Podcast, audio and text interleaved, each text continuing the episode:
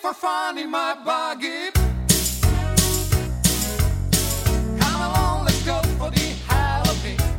Arrancamos con Euroncap, arrancamos con la seguridad vial en este programa, patrocinado por CESBIMAP, el centro de I+D de Mafre. ¿Cómo estás, José? Muy buenas, pues con muchas ganas de seguir hablando de seguridad y sobre todo hablando de seguridad en Euroncap. Y lo hacemos eh, probando hoy, analizando hoy, mejor dicho, un coche espectacular. Estamos hablando del Tesla Model S.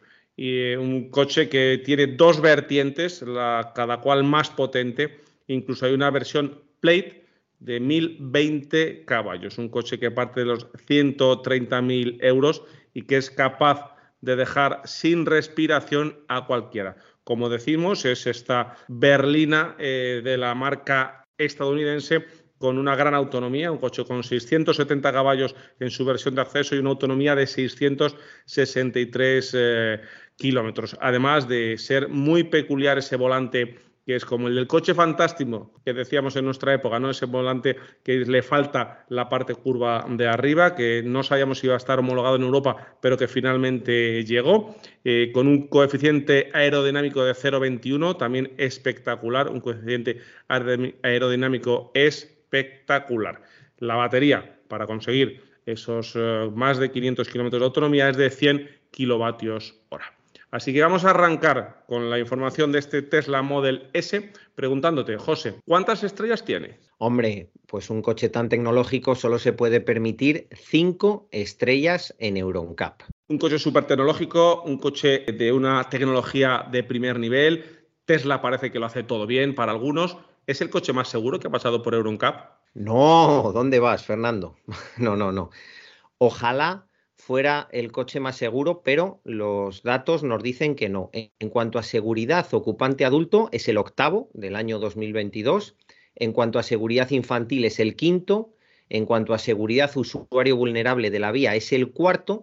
Y en lo que sí que es el mejor empatado con su hermano, el Tesla Model Y, es en ayudas a la conducción. Ojo, no en todas las ayudas a la conducción que oímos, sino en única y exclusivamente las categorías que mide Euroncap en las categorías que están entroncadas con la tecnología. En el resto no ha entrado en el podium.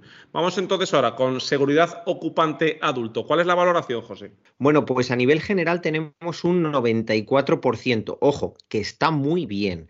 Y si quieres, vamos pasando primero al impacto frontal en el que tiene una puntuación que hay que tirarles de las orejas, 13,9 frente a 16 puntos posibles. Bueno, en principio 13,9 no es una puntuación mala, pero ¿por qué les voy a tirar de las orejas? Bueno, porque en las pruebas de ensayo con el 50% de solape, el pecho del conductor tiene calificación baja, tiene color naranja. Hombre, y yo creo que en un coche que vale la tela, que vale el Tesla eh, Model S, lo mínimo es calificación adecuada. Si nos vamos a cuánto de rígido es el vehículo, y fíjate que los coches eléctricos lo tienen fácil, porque como delante no tienen el motor, pueden generar unos largueros que sean capaces de absorber un montón de energía. Sin embargo, el Tesla Model S, que es capaz de absorber energía, pero es bastante rígido. De hecho, la mitad de la categoría tiene calificación adecuada y la mitad de la categoría tiene calificación baja, con lo cual mucho que mejorar ahí este Tesla Model S. Y si nos vamos al, impacto con el 100% de solape, aquí lo hace francamente bien porque tiene tanto el dummy del asiento delantero como el dummy del asiento trasero en ese impacto a 50 km por hora contra un muro, todo en color verde. Oye, José, ¿y este coche americano se ha eh, evaluado en, en dónde?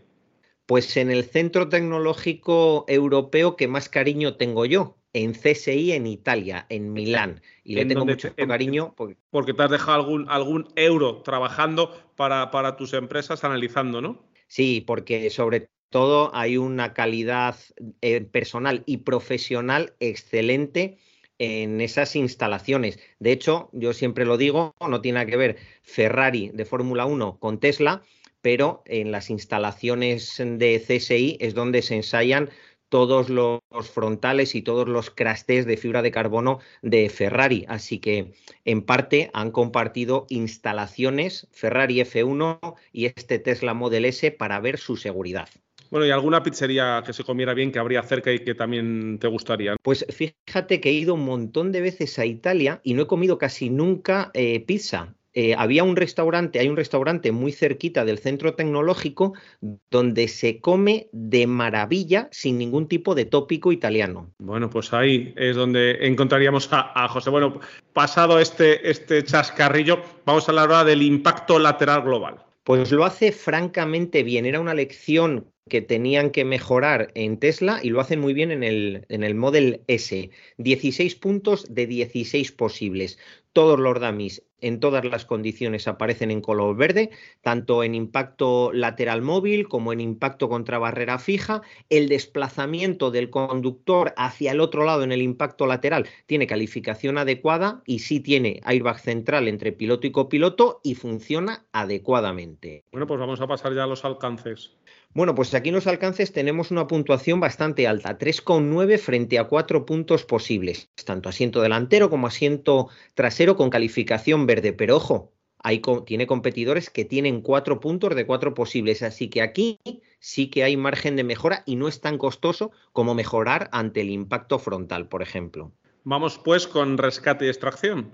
Tiene dos puntos de dos posibles porque sí tiene hoja de rescate, sí tiene ICOL avanzado y sí tiene sistema de freno multicolisión. Y aquí déjame hacer un apunte, Fernando. La hoja de rescate es absolutamente imprescindible en cualquier vehículo para que después de un accidente los bomberos puedan escarcelar con seguridad a los posibles heridos.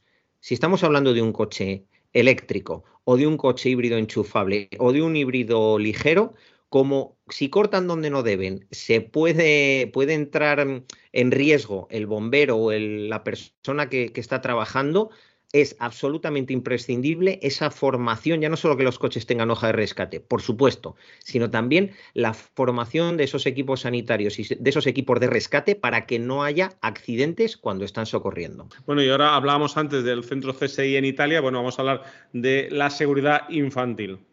Pues eh, saben mucho de seguridad infantil en, CSI en Italia. este coche en concreto tiene como puntuación global un 91%. Y si nos vamos a ir viendo punto por punto qué, mm, qué nota saca, vemos que en la parte de seguridad pasiva tiene 24 puntos de 24 posibles. ¿Por qué? Pues porque lo hace muy bien y los dummies están con calificación buena, em, tanto en el impacto frontal como en el impacto lateral. El Dami Q10 eh, viaja en un alzador sin protección en cabeza y el Dami Q6 viaja en una silla Romer Kit Fix E6, E6 de la nueva homologación.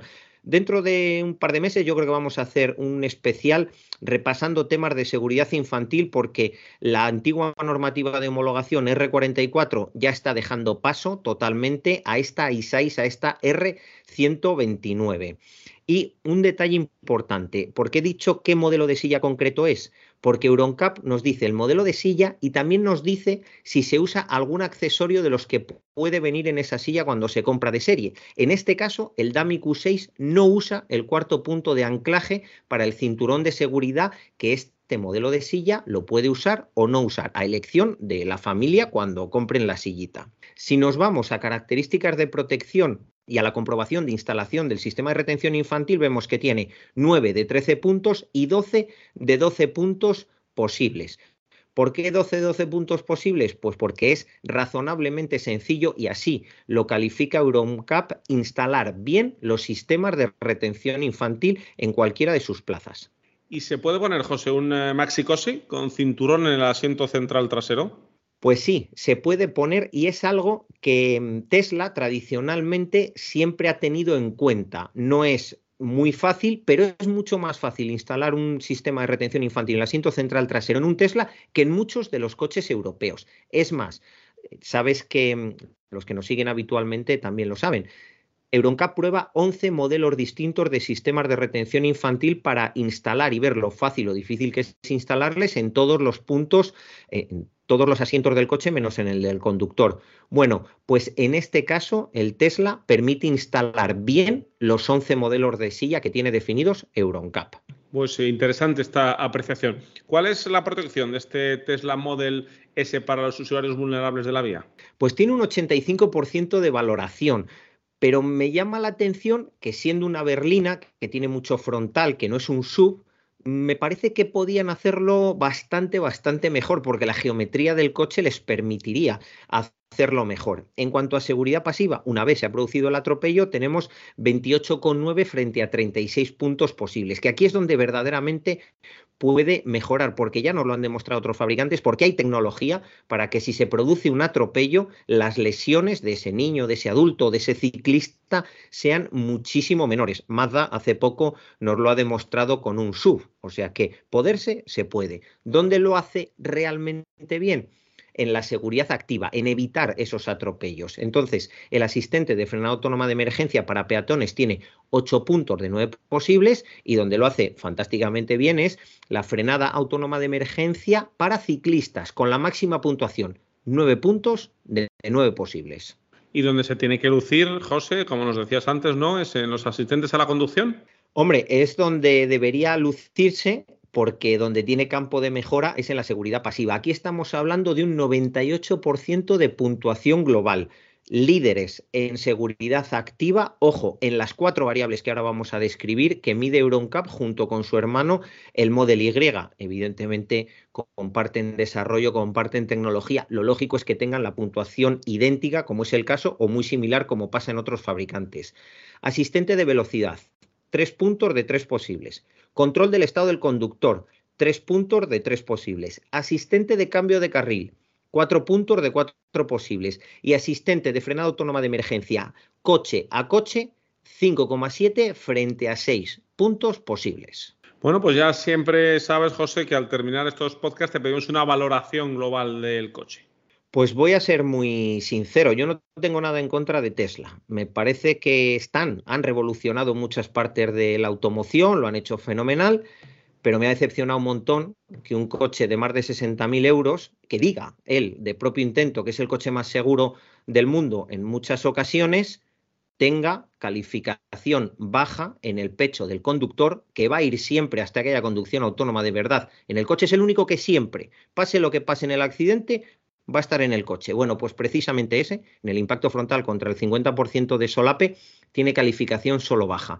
¿Que en el resto lo hace muy bien? Sí, pero si nos ponemos a comparar relación, seguridad, precio, prestaciones, y no te quieres salir de Tesla, pues prefiero el Tesla Model Y, que me parece muchísimo más honrado en cuanto a lo que nos ofrece, que ofrece un nivel de seguridad pasiva un poquito superior.